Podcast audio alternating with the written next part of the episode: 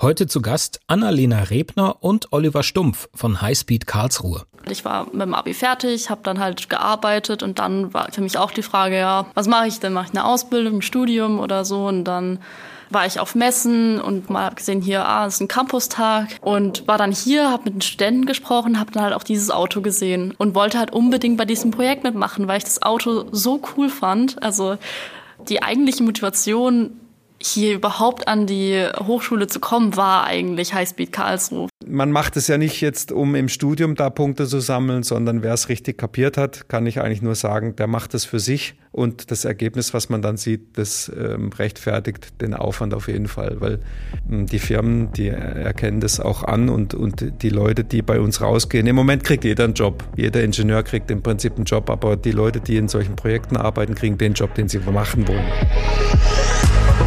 Der HKA Podcast. Die Hochschule Karlsruhe zum Anhören. Mit Jan Holthaus. Hallo und herzlich willkommen. Vielleicht habt ihr schon mal was von der Formula Student gehört. Das ist ein internationaler Wettbewerb, bei dem Studierende mit selbstgebauten Rennwagen gegeneinander antreten. An der Hochschule Karlsruhe gibt es seit ungefähr 16 Jahren einen solchen Rennstall, nämlich Highspeed Karlsruhe.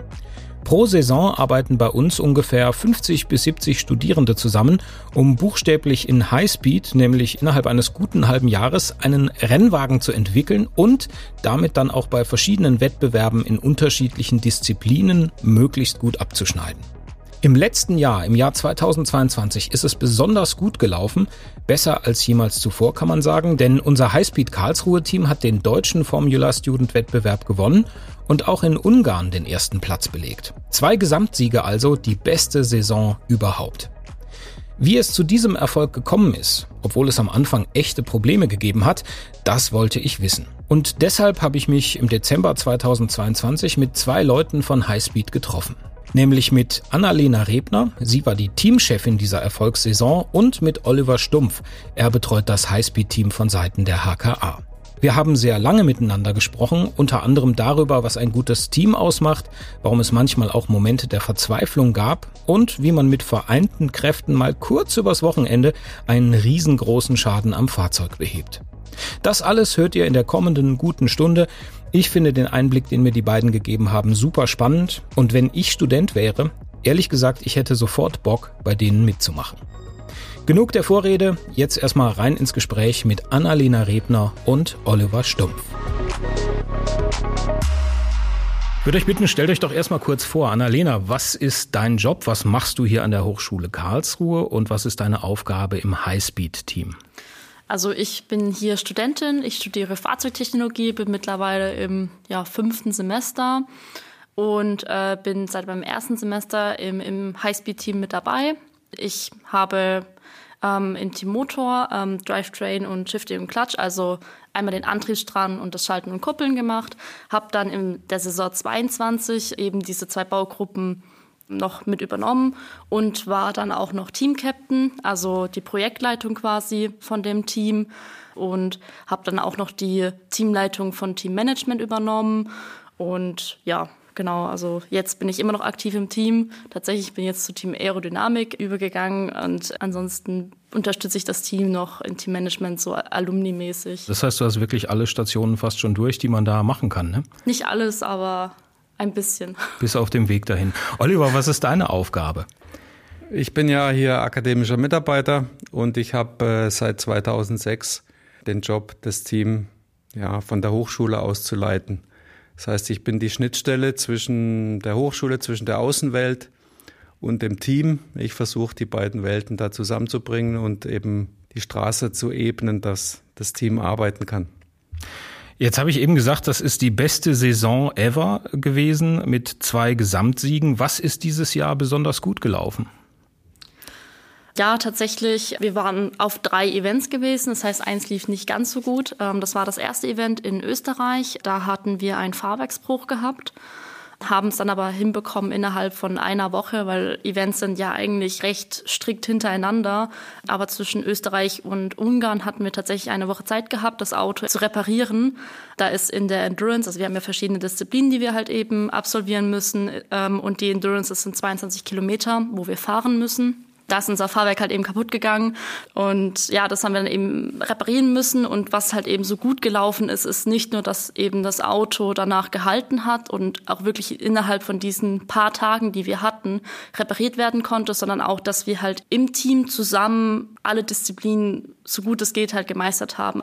Dieser Team Spirit, den man halt eben braucht, der war einfach da. Bei uns sind einige halt länger im Team, wir haben viele ähm, die jetzt mittlerweile Alumni sind, die waren zwei, drei Jahre schon im Team und die hätten das natürlich auch nicht geschafft. Also wirklich das Vorwissen, was da eben dazu kam. Äh, die Leute waren engagiert, die wollten da ähm, gewinnen und das war auch so unser Ziel gewesen. Also, ja klar, man geht ja nicht ähm, dahin, um zu verlieren. Eben, ja. Und ähm, ja, das, das war, glaube ich, so das, was uns äh, so zum Sieg verholfen hat. Einfach, dass wir wirklich das Wissen endlich ähm, dort hinbringen konnten und einfach als Gemeinschaft da aufgetreten sind. Wenn ein Fahrwerksbruch auftritt, das klingt für mich nach einem ziemlichen Kapitalschaden. Was war so die erste Reaktion? Also beim ersten Rennen vor allen Dingen, beim ja. ersten Wettbewerb? Also tatsächlich, meine, meine Reaktion war, ähm, ich war ziemlich niedergeschlagen. Ich habe es als erstes gar nicht realisiert. Ähm, also ich stand auch direkt an der Fahrstrecke und habe da zugeschaut. Und auf einmal stand da so ein Auto und ich so, hä, welches Auto ist das denn? Und dann äh, auf einmal so, ja, das sind wir. Ich so, nee, Wirklich, äh, das, das war wirklich, äh, wir waren total niedergeschlagen. Ich weiß nicht, Olli, ob du das auch online verfolgt doch. hast. Wie hast du davon erfahren? Du warst nicht selbst dabei. Ich war im Büro mit dem Sven Helms und der Sven hat das dann ein bisschen verfolgt äh, nebenher und hat dann gesagt, oh, wir sind raus. Und dann, ja gut, das ist jetzt keine ungewöhnliche Sache. Ich kenne das ja schon aus der Vergangenheit. Also es war jetzt nicht so oft der Fall, dass wir durchgefahren sind bei diesem Ausdauerrennen, was der Höhepunkt eigentlich von dem ganzen Wettbewerb ist. Und ähm, das war jetzt nichts Neues. Und bei mir war auch in der Vergangenheit dann immer die Hoffnung, okay, das war das erste Rennen. Wir haben noch zwei Schläge, die wir landen können. Und äh, deshalb war ich nicht ganz so niedergeschlagen. Es lief vorher schon ganz gut. Und man muss auch sagen, warum jetzt zu der Frage von vorhin, ja, warum wir jetzt dann plötzlich zweimal gewonnen haben. Man muss schon sagen, dass in den vergangenen Jahren, äh, ja, ich möchte es mal Professionalisierung nennen, äh, stattgefunden hat über die Jahre hinweg. Und das hängt halt ganz arg, wie du schon gesagt hast, an den Leuten.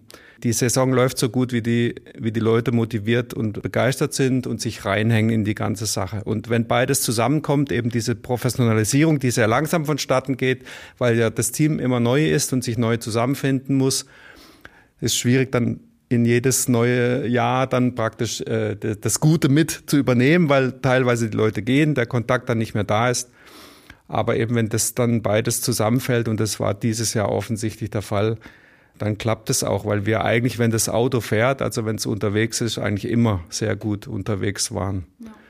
Also es gibt verschiedene Fälle, warum eigentlich ein Auto ausfallen kann. Also es ist auch nicht unbedingt verwundernd, dass halt eben mal ein Auto ausfällt, weil das ist ja immer noch ein Prototyp, ja, das ist von Studenten gebaut. Also da kann mal sein, dass halt eine Schraube nicht richtig angezogen ist und dann halt wirklich irgendwas auseinanderfliegt. Es gab auch mal den Fall, dass halt mal ein Reifen abgefallen ist. Also beim Fahren, das ist ja, das sieht ja schon sehr witzig aus. Aber bei uns war es tatsächlich halt eben dieser Fahrwerksbruch.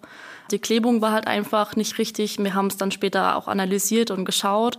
Und dann haben wir halt eben geguckt, dass wir es halt besser kleben. Also was halt sehr, sehr gut war, dass wir halt eben ein zweites Fahrwerk da hatten. Also es war noch nicht fertig, aber wir hatten zumindest mal die Carbonrohre hatten wir da. Also die kaufen wir zum Beispiel ein.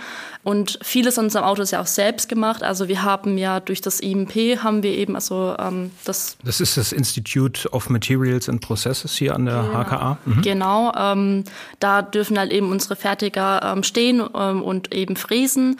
Ähm, und die ähm, haben tatsächlich uns dann halt auch gesagt, also auch uns unterstützt. Und wir sind dann halt, Donnerstag war die Endurance, freitags waren dann halt schon einige Leute von uns daheim. Wir haben dann halt gesagt, okay, äh, ihr müsst jetzt nach Hause fahren, also Fertigung, Fahrwerk quasi und Aerodynamik, ähm, weil halt eben auch viel kaputt gegangen ist, ähm, was man hat neu laminieren müssen. Und dann haben wir auch gefragt, ja, hey, wie sieht's aus? Also ihr müsstet eigentlich wirklich nach Hause. Wie sieht's aus?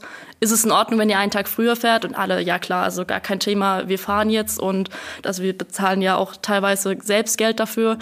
Und das muss man erstmal sagen, so, nee, wir wollen jetzt nach Hause, wir wollen das Auto jetzt fertig kriegen. Und dann standen die wirklich auch im IMP gleich freitags, also wirklich über Nacht nach Hause, freitags schon ähm, an, den, an den Fräsen, haben dann die Teile neu gefräst. Da sind wir wirklich dankbar, dass das IMP halt wirklich so hinter uns stand. Hätten wir natürlich auch ohne die gar nicht geschafft. Und das heißt, dann, ihr habt ja wirklich eine Wochenendschicht auch gehabt. Ja, ja, klar.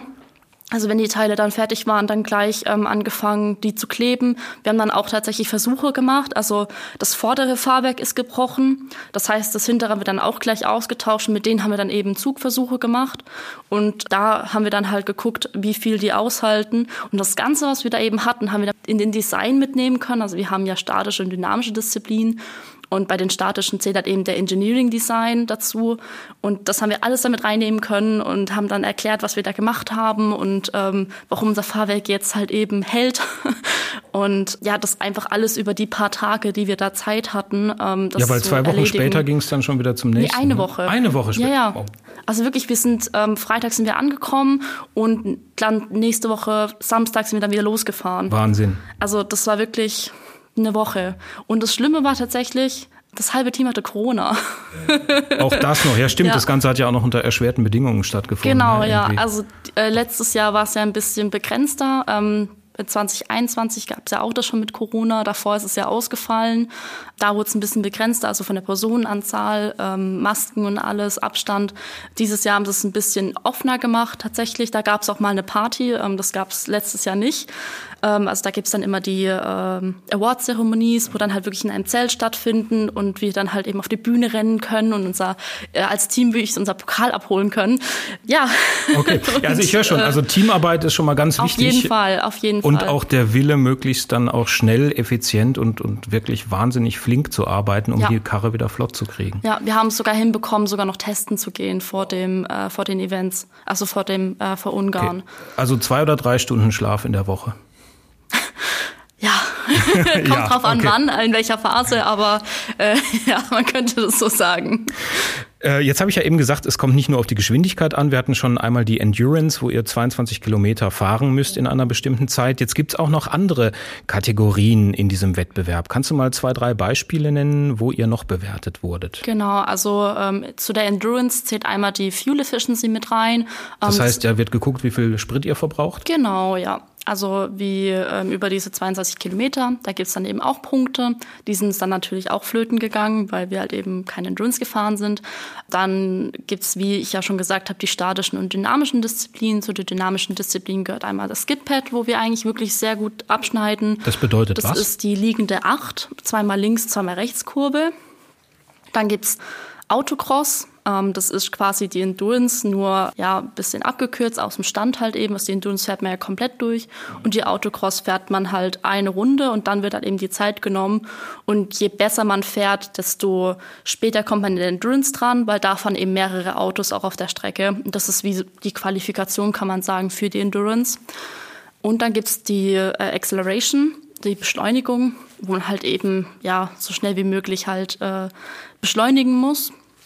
Und zu den statischen Disziplinen gehört einmal der Engineering Design, wo wir halt eben ähm, unser Auto, unsere Konstruktion als Ingenieure verteidigen müssen. Das heißt, ihr steht dann da auf der Bühne, müsst Fragen beantworten? Nicht ganz, also nicht auf der Bühne, sondern ähm, da gibt's dann immer verschiedene Räume, also so kleine Abteile, die dann eben aufgebaut werden. Und da steht unser Auto und einige Leute aus unserem Team und dann kommen eben Judges, also Leute aus der Industrie, ähm, wirklich Leute, die bei Audi arbeiten oder in verschiedenen Firmen dann wirklich die Ahnung von dem haben, was sie tun.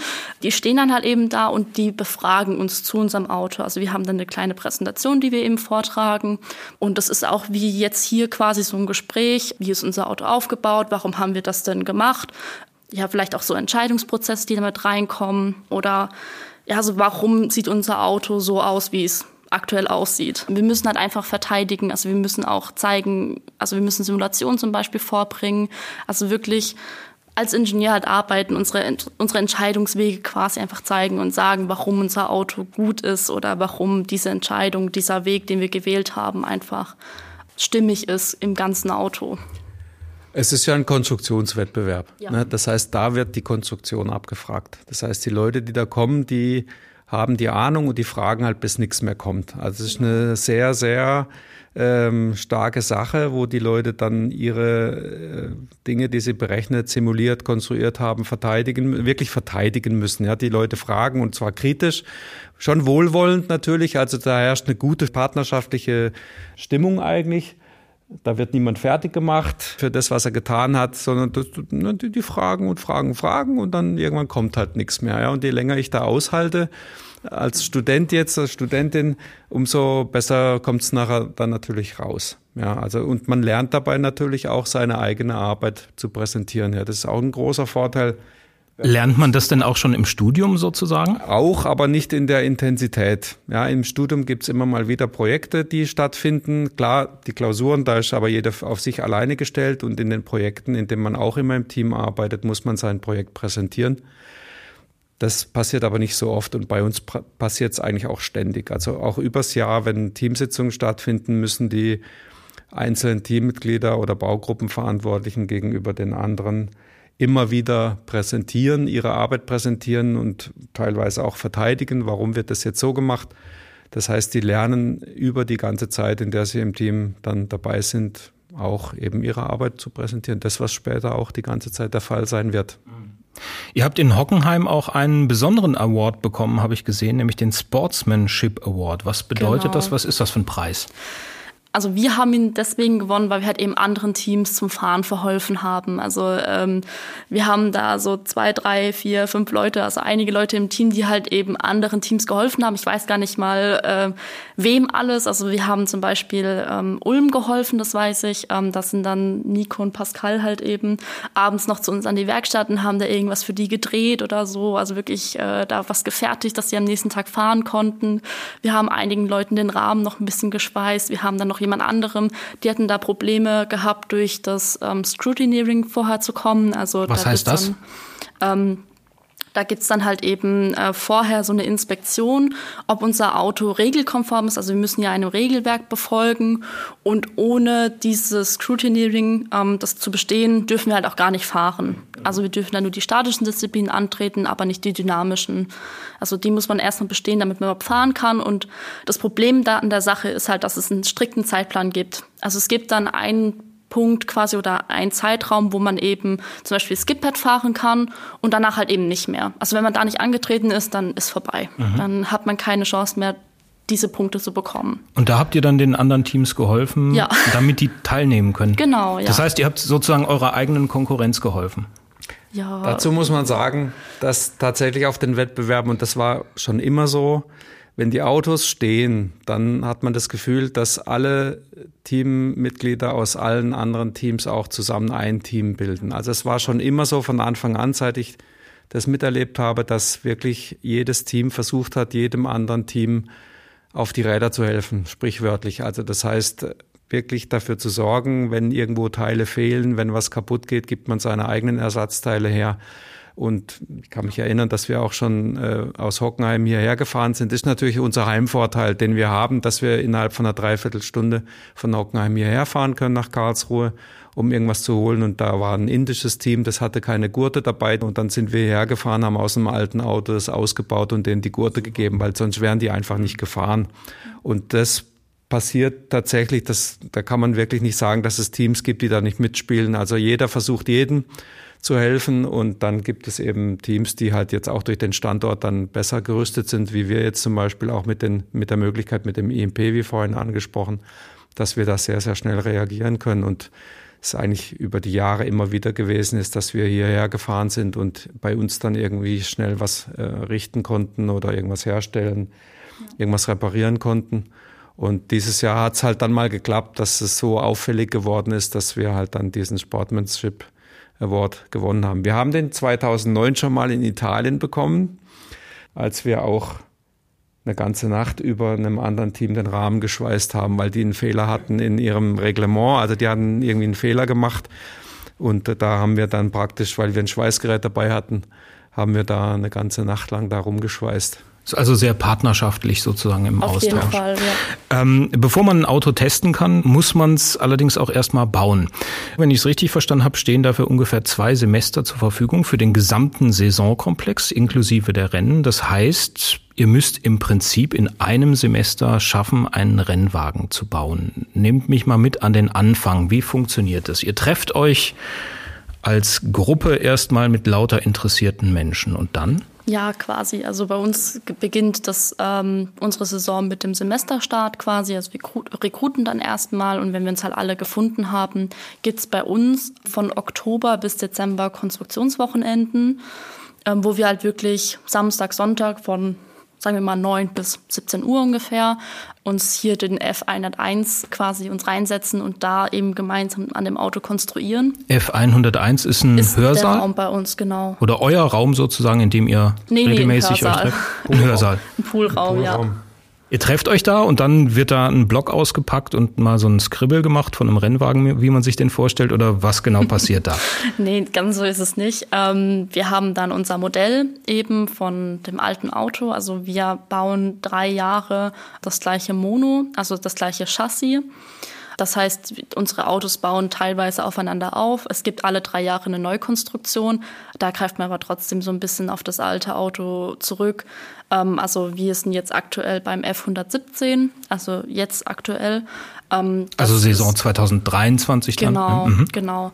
Ähm, da haben, das ist jetzt auch das dritte Jahr quasi, wo wir das gleiche Monocoque verwenden. Das heißt, die Neuentwicklung war der F115. Und wir holen einfach das alte Auto im CAD, also wir konstruieren ja alles im Computer.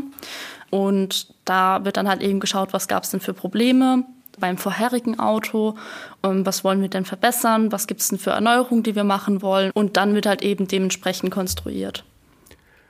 Das ist eigentlich ein stetiger Prozess. Also im Prinzip sind wir wie eine kleine Firma das heißt, man fängt jetzt auch nicht schlagartig am 1. Oktober oder am Semesterstart an, sich äh, irgendwas einfallen zu lassen, sondern man hat ja auch während der Saison oder schon bei der Fertigung von dem einen Auto sieht man, das ist nicht gut, speichert es ab und weiß, okay, beim nächsten Mal müssen wir an der Stelle vielleicht eine Änderung durchziehen. Auf den Wettbewerben sieht man, was machen die anderen gerade so, was ist da gerade am Start, ne, was könnte man noch machen, die haben Ideen, wir haben Ideen und da findet natürlich schon ein Austausch statt. Das heißt, man arbeitet im Prinzip wenigstens auch gedanklich immer am Konzept für den nächsten Wagen. Und tatsächlich ist auch so, dass das Reglement sich ändert. Es gibt äh, alle zwei Jahre ungefähr gibt's ein neues Reglement. Das heißt, da gibt's dann auch immer wieder Änderungen. Ja, so gab's in der Vergangenheit zum Beispiel äh, über die Größe der Flügel Änderungen. Die durften früher so breit sein wie die Räder hinten an der Hinterachse und jetzt dürfen sie maximal so breit sein wie die Räder innen. Äh, also solche Dinge, das, das greift natürlich schon in gesamte Konzepte ein, die man da hat. Das heißt, da findet ein stetiger Prozess statt, aber das Ausformulieren oder was man jetzt genau macht, das findet tatsächlich dann am Anfang vom Semester statt, weil es natürlich auch davon abhängt, was habe ich für Leute. Also im Prinzip bestimmt das Team, wie das Auto nachher aussieht. Wenn man es jetzt ganz vereinfachen möchte, weil ich kann jetzt mir zum Beispiel überlegen, eine Hinterradlenkung einzubauen, wenn ich keine Leute habe, die dieses Thema an sich nehmen, sich darum kümmern, dann kann ich das nicht umsetzen. Also das heißt, das Team bestimmt im Prinzip nachher, wie das Auto aussieht. Ähm, zu dem Reglement, ich habe da mal reingeguckt. Das ist ja schon sehr spezifisch beschrieben, wie so ein Auto auszusehen hat. Also das heißt, ihr könnt euch nicht völlig frei entscheiden, wie euer Wagen aussieht. Da sind ja zum Teil so Regeln drin. Ich habe mal eine mir rausgeschrieben. Man darf zum Beispiel für den Rahmen nur unlegierten Carbonstahl verwenden mit maximal 0,3 Prozent Kohlenstoff und 1,7 Prozent Mangan. Also das heißt, ihr könnt nicht einfach in den Baumarkt marschieren, euch da irgendwelche Stahlrohre holen.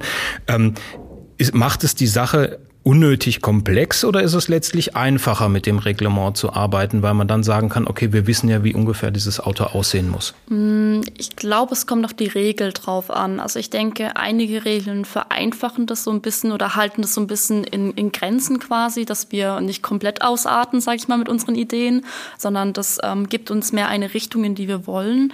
Andere Regeln, glaube ich, machen uns das ein bisschen komplizierter. Also es kommt immer auf die Regel drauf an. Also auch bauraumtechnisch, wie wir auch aufgestellt sind.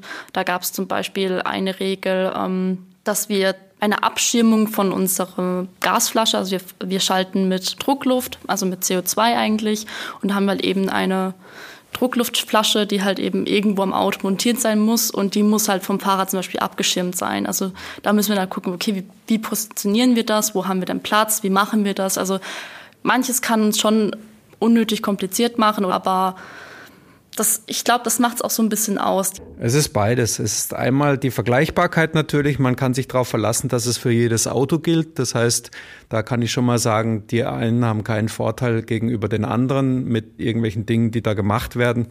Das andere ist natürlich die Sicherheit. Ja, so kann gewährleistet sein. Da kann man sich jetzt als Team auch ein bisschen drauf verlassen, dass man vielleicht auf der, auf der sicheren Seite fährt, wobei das Ganze immer noch natürlich äh, kritisch ist oder kritisch werden kann. Und deshalb ist es eigentlich ganz gut mit dem Reglement. Manche Sachen versteht man nicht so richtig, da hätte man gerne andere Dinge natürlich drin als, als derjenige, der das Fahrzeug baut. Aber im Wesentlichen bietet es eben Vergleichbarkeit und Sicherheit, an die man sich halten kann. Ja, sonst würde man vielleicht auch völlig unsinnige Dinge bauen.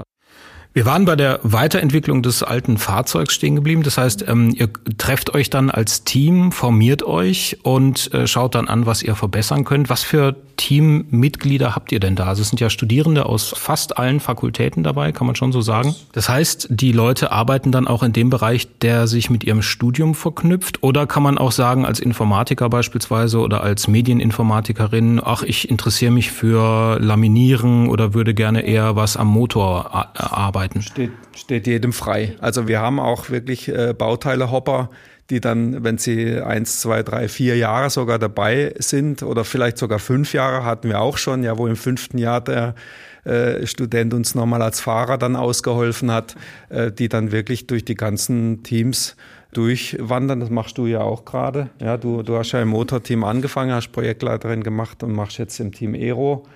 Das heißt, da komme ich jetzt mit Carbon dann in, in Verbindung. Also wer schlau ist, das ist meine Empfehlung, falls jemand von den Studierenden das hört, der nutzt die Zeit, um wirklich in verschiedene Bereiche reinzugucken. Ja, man hat normalerweise keine Chance im Studium so nah an der Materie dran zu sein und bei uns hat man die Möglichkeit da sich oder das Ganze mal auszuprobieren. Ja, also das ist sowas von egal, was für ein Studiengang man ist. Also das Schöne bei uns ist tatsächlich, dass man im Team wirklich alles mal ausprobieren kann. Also wir haben ja ein eigenes Teammanagement, die haben ja im Prinzip nicht wirklich direkt was mit dem Auto zu tun. Also die machen dann wirklich die statischen Disziplinen wie Cost Report und Businessplan oder eben den Bereich Media oder Sponsoring, also wirklich oder Teamware oder sowas. Die haben nicht wirklich viel mit dem Auto zu tun und dann kommen die ja so, ja, hm, ja, es geht jetzt darum, die EO zu laminieren. Ja, okay okay, lass mal da irgendwie mitmachen. Die haben jetzt Interesse, die Form zu schleifen oder wirklich zu schauen, wie, wie läuft das denn Ganze ab. Und da ähm, sind die dann auch mit dabei und helfen mit und, und können da wirklich auch ihre Fähigkeiten dann halt eben ja, ausbauen. Wir haben ja einen eigenen Prüfstand, also da haben wir dann auch einen Prüfstandsmotor eben, der da drauf läuft. Und ähm, da gab es dann halt auch jemand, der aus Team Media dann halt eben mal den Zusammenbau gefilmt hat. Also allein da in die Sachen reinzuschnuppern, ähm, in die ganzen Subteams, in die ganzen Baugruppen, die wir am Auto haben, ist natürlich überhaupt nicht verkehrt. Und das ist sowas von egal, aus welcher Fakultät man kommt, wenn man eben dieses Interesse daran hat, dann ist man bei uns sowas von willkommen. Ähm, das ist denke, der Punkt. Ist also wenn man Interesse hat, dann ist die Sache eigentlich schon gut gelaufen. Ja. Also man braucht Zeit und Interesse und der Rest kommt dann von Eigentlich allein von quasi. alleine. ja, wie du vorhin gesagt hast, eine Art Firma, ne? die hat auch eine Marketingabteilung, die hat auch jemanden, der vielleicht sich um Sponsoren kümmert und so. Genau, und dann eben auch eine im Werkstatt. Prinzip alle Bereiche, die in einer normalen Firma auch sind. Wir fangen auch an wie ein Team. Die Leute müssen sich bei uns bewerben. Wir führen Bewerbungsgespräche mit den Leuten durch, die bei uns anfangen. Wir haben Zielvereinbarungen mit jedem Teammitglied wo wir festlegen, äh, was das Ziel für denjenigen ist. Das legen wir gemeinsam fest mit demjenigen oder mit derjenigen, welches Ziel man hat mit seiner Baugruppe oder im Team.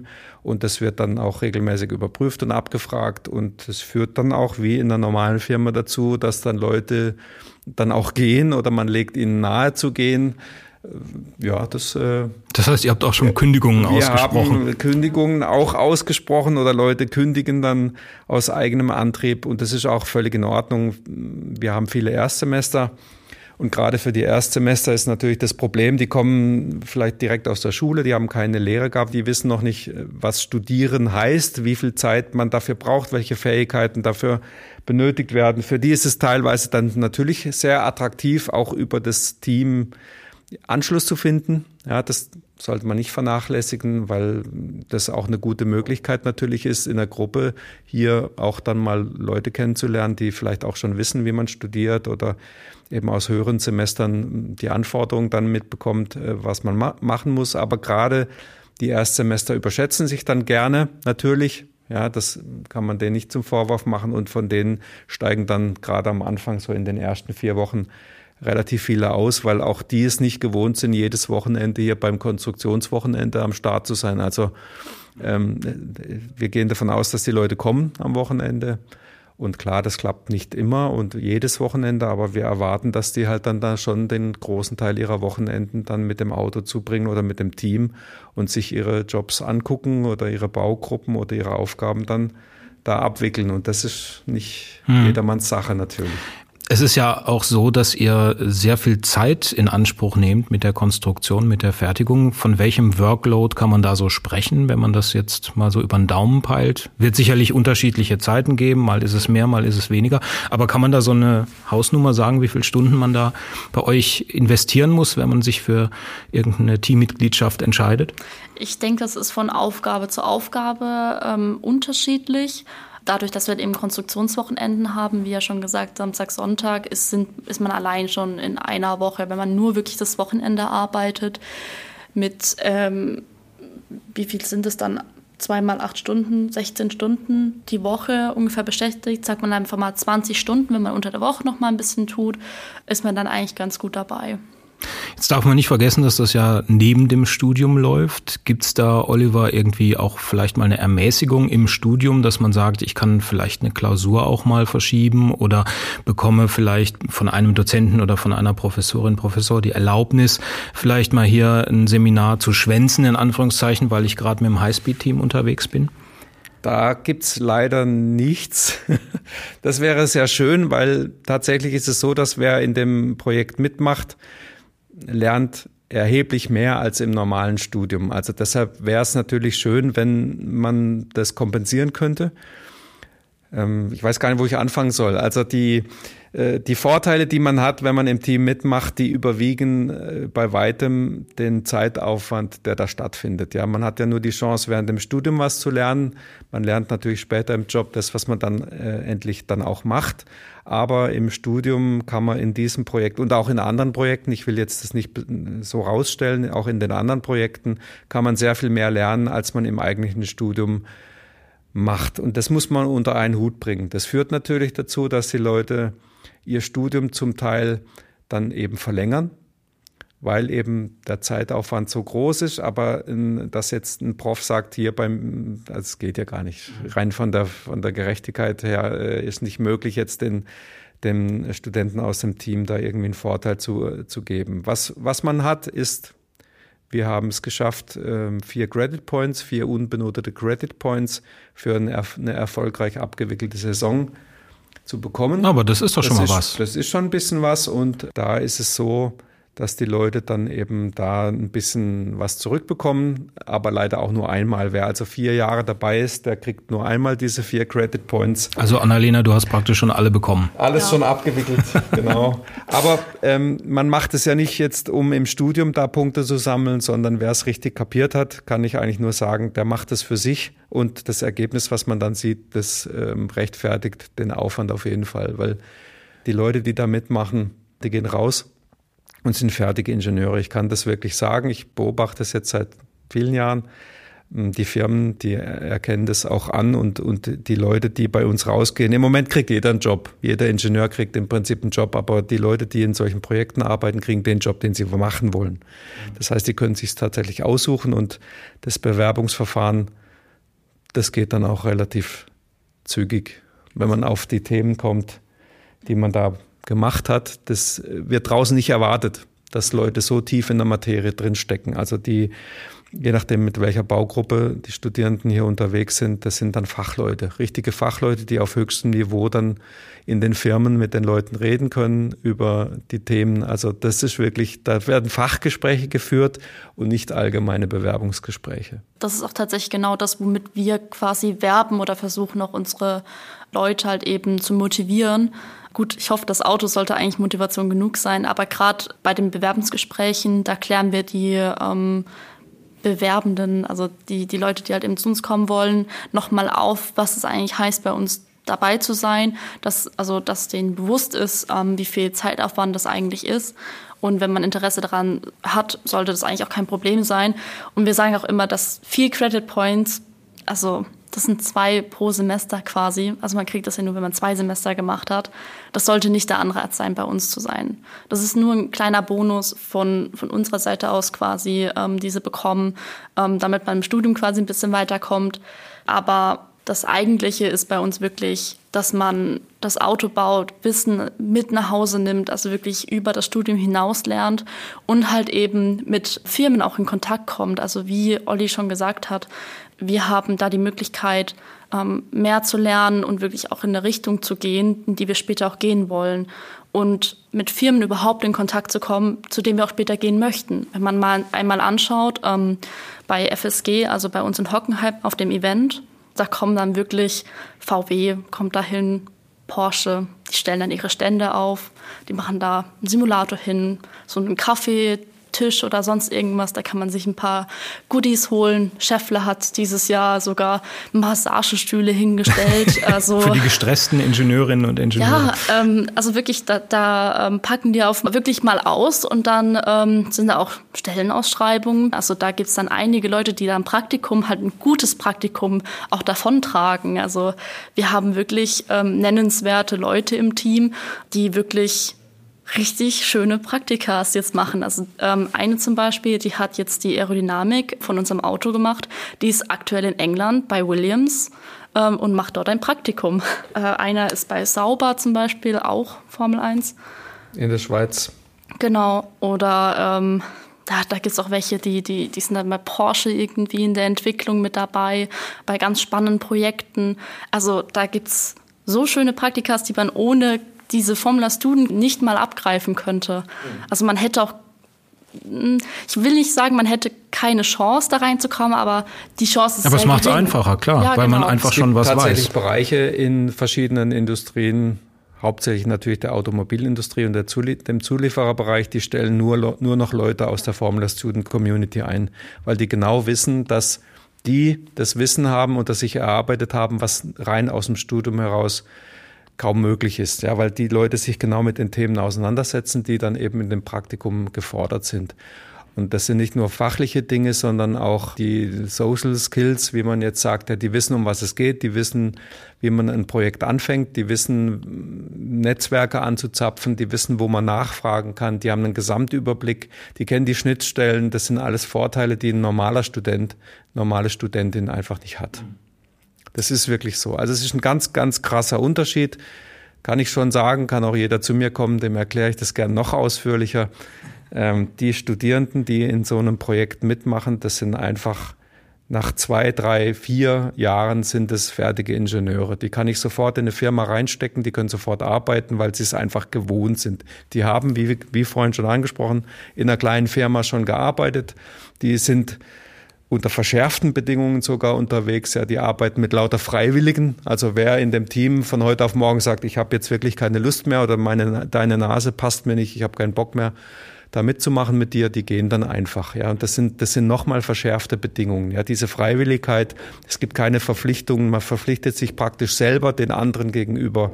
Ist ja nicht so, dass da jemand ist und dich bezahlt, ein Arbeitgeber, ja, wo du halt dann kommen musst, sondern das ist wirklich auf freiwilliger Basis, was da passiert ist eine sehr, sehr hohe Eigenmotivation gefragt, ja, und wer die nicht mitbringt, da funktioniert es einfach auch nicht. Das heißt, die Leute, die da wirklich richtig gut unterwegs sind, bei denen ist dann ganz anderer, ganz anderer Anspruch unterwegs und eine, eine, eine Disziplin auch, ja, ein Thema anzugehen. Also da passieren ganz, ganz viele gute Dinge und deshalb ist es auch nicht schlimm, wenn das Studium dann etwas länger geht.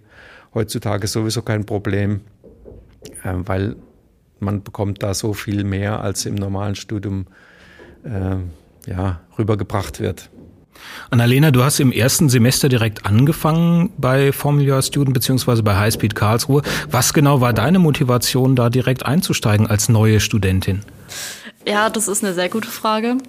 Also die eigentliche Motivation hier überhaupt an die Hochschule zu kommen, war eigentlich Highspeed Karlsruhe. Von dem her war es von meiner Seite aus eigentlich keine Frage, hier mitzumachen. Aber wie hast du von Highspeed Karlsruhe erfahren? Ich war mit dem Abi fertig, habe dann halt gearbeitet und dann war, ging es halt für mich auch die Frage, ja, hm, was mache ich denn? Mache ich eine Ausbildung, ein Studium oder so? Und dann war ich auf Messen und bin dann halt auch mal gesehen, hier, ah, es ist ein Campustag. Ja, Karlsruhe ist nicht ganz so weit weg. Also ich komme aus der Pfalz, also gerade über den Rhein rüber. Und war dann hier, habe mit den Studenten gesprochen, habe dann halt auch dieses Auto gesehen, also ein altes Auto von uns und habe dann gesagt, ja, das sieht ja mal ziemlich cool aus. Habe mit den Leuten gesprochen, auch über das Studium hier, wie ist eigentlich mit der Kommunikation zu den Dozenten, wie ist denn überhaupt das Verhältnis? Und das hat mir alles so gut gefallen.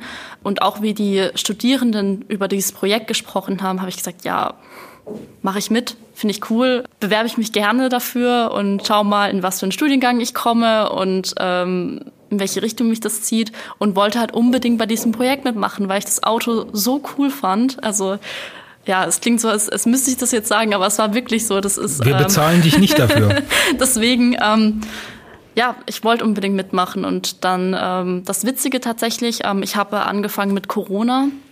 Bei uns gibt es ja dieses Mentoring-Programm, wo eben ähm, Studierende die Erstis betreut und denen so ein bisschen das Studium ein ähm, verhilft. Ähm, Vielleicht kurz zur Erklärung, das sind dann immer ältere Studierende, die genau. sozusagen in so Partnerschaften ein bisschen schauen, was passiert. Ne? Genau, ne? ja. Und ähm, da habe ich halt eben mitgemacht, weil es wurde uns halt auch eben empfohlen. Da hatte ich sogar das Glück, unseren alten Team-Captain quasi als Mentor zu haben. Also wir haben uns dann zu einer Gruppe zusammengetan und da war halt eben der alte Team-Captain von, von HSK mit dabei. Und äh, den habe ich natürlich komplett ausgequetscht und ähm, ja, bin dann mit ins Team gegangen. Ich glaube, es ist bei der Geschichte wichtig, dass man wirklich dafür brennt, dass man auch Lust hat, da wirklich Überstunden zu machen oder nachts auch nochmal irgendwas zu fräsen. Ihr macht ja die Teile auch teilweise selber. Ich habe gesehen zum Beispiel, dass ihr die Bremsen äh, nicht im Bremsenfachhandel besorgt habt, sondern selber gemacht die habt. Oder die Bremssättel, ja. Genau. Welche Möglichkeiten habt ihr da? Welche Werkstätten stehen euch zur Verfügung? Das IMP wurde eben genannt. Das ist also das Institute of Materials and Processors. Das heißt, da stehen viele Fräsen rum. Und automatisierte Maschinen, mit denen man Spritzgussmaschinen etc., mit denen man alles machen kann. Ähm, könnt ihr die einfach so bedienen? Lernt ihr das im Studium oder wie funktioniert das? Das ist auch so, dass wir die Chance haben, weil die Maschinen uns zur Verfügung stehen, dass wir die Leute, die sich dafür interessieren, da einlernen können. Das heißt, das ist auch ein weiterer Vorteil bei uns. Man lernt es natürlich theoretisch, ja, da gibt es natürlich Schnittstellen, man modelliert irgendwas auf dem Rechner, irgendwelche Teile und dann gibt es natürlich irgendwelche Zusatzprogramme, mit denen man die Maschinen programmieren kann. In der Theorie erfährt man das, aber bei uns macht man es dann tatsächlich. Das heißt, wir bilden die Studierenden aus, an den Maschinen, in den äh, Prozessen, um diese Programme vorzubereiten, die dann da laufen. Geht natürlich auch einiges schief, aber das ist normal eigentlich im, in dem Lernprozess. Aber ähm, wir haben die Chance auch an der Stelle, eben, dass die Leute das lernen. Wir machen sowieso ziemlich viel von Fertigungssystemen selber. Wir haben einige externe Firmen auch, wo wir teilweise sogar dort an die Maschinen äh, ran dürfen und dort arbeiten dürfen. Und dann gibt es noch äh, Vorarbeiten von Firmen, die uns praktisch bestimmte Teile abnehmen, weil es einfach sehr, sehr zeitintensiv ist. Also unser Fertigungsteam, wie viel haben wir gerade? Vier, fünf Leute? Nicht mal. Nicht also mal. diese Saison ist es ist recht, recht ein bisschen mager. knapp. Ja, das hängt natürlich auch wieder vom Interesse ab. Ähm, und dann gibt es eben Firmen, die uns da unterstützen, die irgendwas vordrehen und wir fräsen es dann äh, zu Ende. Aber wir haben die Möglichkeit, tatsächlich bei uns eine hohe Fertigungstiefe da zu erreichen. Also die ganzen Teile aus, aus Aluminium, die gefräst werden, dann selber zu fräsen. Wo bekommt ihr das Material her und vor allem, wer bezahlt das dann? Ja, das ist ein gutes Stichwort. Wer bezahlt das eigentlich alles? Im Moment sind wir darauf angewiesen auf Sponsoren, die uns da finanziell unterstützen. Und ähm, es gibt äh, auch einige Spenden, also gerade jetzt was das Material anbelangt. Das Aluminium zum Beispiel haben wir hier einen, einen großen Partner hier in Karlsruhe. Der Eisenschmidt, wenn man das vielleicht sogar sagen darf, darf man auch. Darf man sagen. selbstverständlich ja. sagen, ja klar. Ähm, Eisenschmidt unterstützt uns jetzt seit ein paar Jahren. Da dürfen wir hingehen und sagen, was wir brauchen. Und das meiste bekommen wir auch von denen gespendet. Und äh, natürlich müssen wir aber auch viel Material einkaufen, was ziemlich aufwendig ist. Gerade die Carbon-Geschichten, die wir haben im Auto. Unser Auto besteht im Wesentlichen aus Aluminium und aus Carbon. Und das Carbon müssen wir kaufen. Und das ist eine sehr, sehr teure Angelegenheit. Tatsächlich. Wir springen mal ein bisschen nach vorne. Ihr habt das Fahrzeug fertig gebaut. Wo testet ihr dieses Fahrzeug? Macht ihr das hier auf dem Hochschulgelände? Nee, also ähm, das Einzige, was wir hier mal machen, ist vielleicht den Motor so cranken, also mal kurz anmachen, um zu schauen, ob, ob das überhaupt läuft. Ähm, oder halt mal die Schaltung testen oder sowas. Aber wir haben tatsächlich auch wieder einen Sponsor, der uns eben auf sein Gelände lässt. Das ist am Hafen hier in Karlsruhe, ähm, zwar Contago. Das ist so Containerhafen. Ähm, da dürfen wir dann Wochenends, Samstag, Sonntag dürfen wir dann dahin und eben äh, unser Auto testen. Also wir brauchen ein wesentlich größeres Testgelände, um halt eben alles zu testen und halt auch unsere Fahrer halt eben zu trainieren. Ähm, das natürlich auch Ja, stimmt. Die sitzen ja auch zum ersten Mal dann im eben, Prinzip da drin, ne? Eben, genau. Die müssen auch dementsprechend halt ausgebildet werden. Also sie müssen mit dem Auto Slalom fahren können. Das ist ja auch ein, eine Strecke, die eben mit Cones, also mit solchen Hüten abgesteckt wurde. Die dürfen sie natürlich auch nicht umschmeißen, ähm, sondern die müssen wirklich mit diesem Auto auch umgehen können. Und ähm, diese verschiedenen Disziplinen, die wir halt eben auf den Events fahren, dann halt eben auch mal trainiert haben. Also die Strecken selbst können wir nicht nachbauen, die dann halt eben auf den Events sind, aber Teile davon zumindest. Das ist eines der großen Probleme, die wir haben, wirklich das Auto testen zu können. Ja. Wir brauchen relativ viel Platz. Wir müssen auch sicherstellen, dass wenn jetzt, so wie in Österreich leider passiert, irgendwas am Fahrwerk bricht, dass das Auto ein bisschen Zeit hat, um auszurutschen, bevor es halt irgendwo einschlägt. Deshalb, also falls da draußen irgendjemand ist, der da uns unterstützen möchte, ja, mit einer größeren asphaltierten Fläche, dann also sehr gerne sich melden bei uns. Die Formula Student hat ja schon seit einiger Zeit einen Elektrofahrzeugbetrieb auch. Ich weiß jetzt nicht, wie lange die noch mit Verbrennungsmotoren weitermachen. So die allgemeine politische Lage ist ja dahingehend, dass es irgendwann sowieso keine Verbrennungsmotoren mehr auf den Straßen geben soll. Und ich könnte mir vorstellen, dass das natürlich auch Einfluss hat auf äh, so Wettbewerbe wie Formula Student. Ist äh, von eurer Seite aus irgendwas in Planung, da auf Elektrobetrieb umzusteigen? Seit 2010 gibt es tatsächlich den Wettbewerb in Deutschland mit Elektroautos auch. Und wir haben 2011 haben wir auch ein Elektroauto gebaut und einen Verbrenner gleichzeitig. Und wir haben damals dann gemerkt, dass wir zwei Autos nicht bauen können. Also wir sind kein so starkes Team. Das muss wirklich vom Reglement her auch getrennt sein. Also es braucht wirklich zwei getrennte Teams. Und ähm, das haben wir damals aus Kostengründen und aus, aus Teammembergründen, aus der Anzahl der Teammitglieder fast nicht geschafft. Also hätte beide beinahe dafür gesorgt, dass wir kein Auto dann äh, fertig bekommen und haben danach gesagt, okay, wir konzentrieren uns auf das, was wir können, was bei uns möglich ist, wo wir auch äh, gute Chancen haben und sind dann beim Verbrenner geblieben.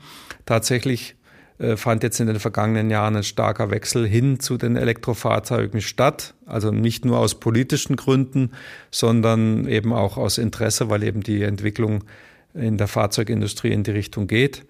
Was ein bisschen schade ist natürlich, weil eigentlich wird jetzt eine Ideologie draus gemacht, ein bisschen. Ja, das heißt, äh, eigentlich steht hinter dem ganzen Wettbewerb ein Konstruktionswettbewerb. Dadurch, dass es ein Rennwagen ist, ist das Ganze attraktiv natürlich für die Leute, ja, weil es mehr Spaß macht, natürlich einen Rennwagen oder überhaupt ein Auto zu bauen, als eine Kaffeemaschine zum Beispiel.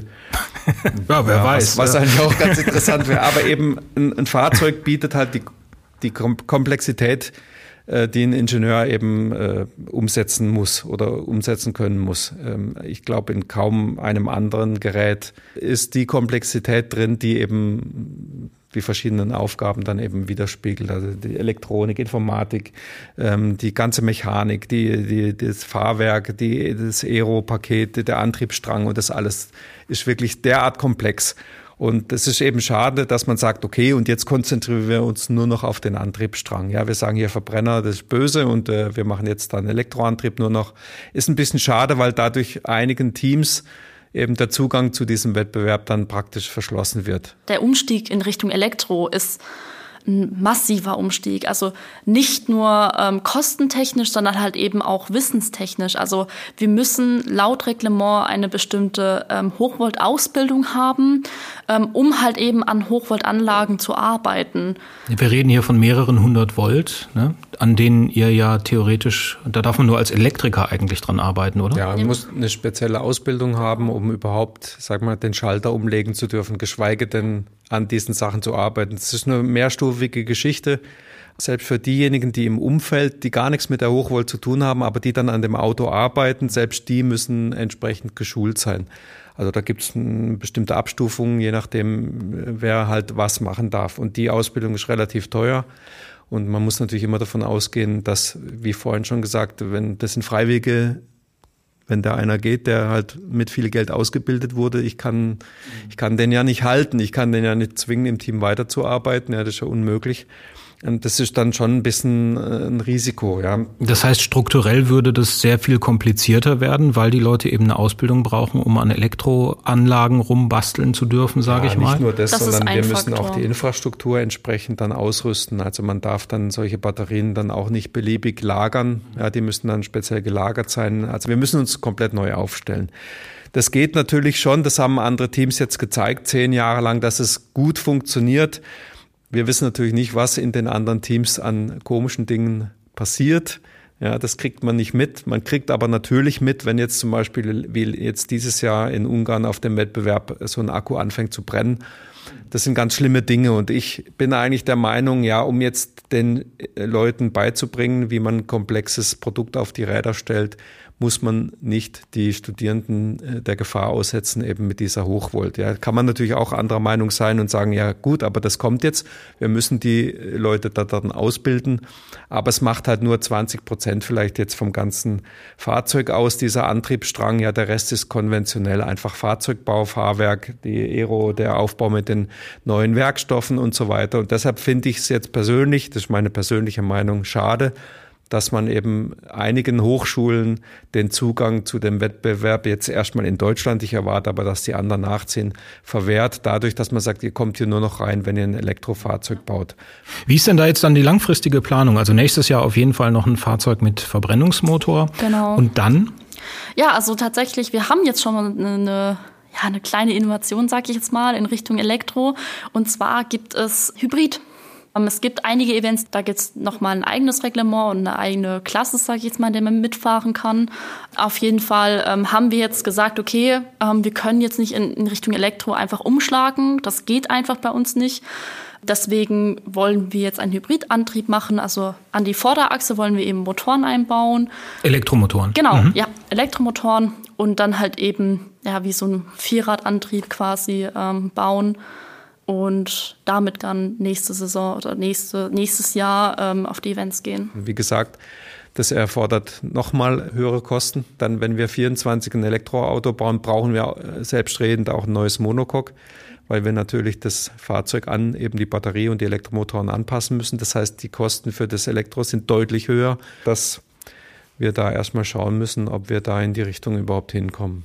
Letzte Frage, wir sind schon ein bisschen fortgeschritten in der Zeit. Was wünscht ihr beiden euch von der kommenden Saison 2023? Ich denke, das wird ziemlich schwierig. Also gerade auch, weil wir jetzt ein neues Konzept fahren mit dem Hybridantrieb. Mein Ziel ist eigentlich ein relativ kleines immer. Ja. Ich, ich wünsche mir, dass die Leute ein Auto bauen, was fährt und dass sie alle gesund wieder nach Hause kommen. Das ist eigentlich mein Minimalziel. Also irgendwo auf den Wettbewerben das eigene Fahrzeug fahren sehen ist schon mal super. Ja, das ganz schlimme Erlebnisse habe ich äh, gehabt in der Vergangenheit. Ja, wenn ich gu gucken musste, wie meine Teammitglieder weinen und ich es auch kaum zurückhalten kann, weil halt ja schlimme Dinge passieren während dem Wettbewerb. Hm, das ist schon, das ist schon schade, weil man so viel Zeit und Energie da reingesteckt hat. Von dem Level sind wir zum Glück schon ziemlich weit weg das wollte ich vorhin vielleicht auch nochmal sagen, es ist halt Rennsport oder überhaupt Wettbewerb, da hat auch ganz, ganz, ganz viel mit Glück zu tun. Ja, und wir hatten wirklich unwahrscheinliches Glück auch dieses Jahr, das muss man auch sagen, das ist halt im Rennsport so.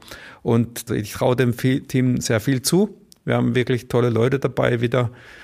Ähm, wir könnten, wenn die Rahmenbedingungen so sind wie dieses Jahr, das wiederholen tatsächlich. Aber eben jetzt mit dem Hybridantrieb, ja, das ist neu für uns. Wir haben da jetzt zwei, drei, vier neue Baustellen aufgemacht. Da weiß ich jetzt noch nicht. Wenn das funktioniert, dann wäre ich schon ziemlich happy. Und äh, dass wir nächstes Jahr irgendwie, dass irgendein, irgendein reicher oder eine reiche Sponsorin kommt, die uns die Saison 2024 vielleicht dann tatsächlich mit Elektro sichert, weil das ist gerade das größte Problem, dass wir finanziell nicht hinkommen. Ähm, das wären die, das sind schon zwei Wünsche gewesen. Da, ja, ich, völlig in Ordnung. Aber du darfst dann auch ein bis zwei Wünsche, Annalena. Ah, Dankeschön. Ähm, ja, tatsächlich, mein, meine Wünsche gehen auch so in die Richtung. Also ich hoffe tatsächlich, dass das Team von der, von dem Abschluss her auch so erfolgreich äh, in die Richtung geht, wie, wie wir es waren. Und ich hoffe tatsächlich, dass sie nicht mehr so einen Fahrwerksbruch erleiden, wie wir in Österreich hatten.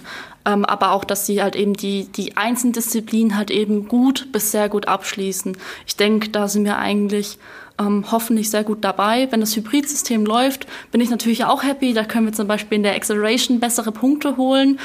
Wenn wir die Leistung wirklich auf die Straße bringen, wäre natürlich super.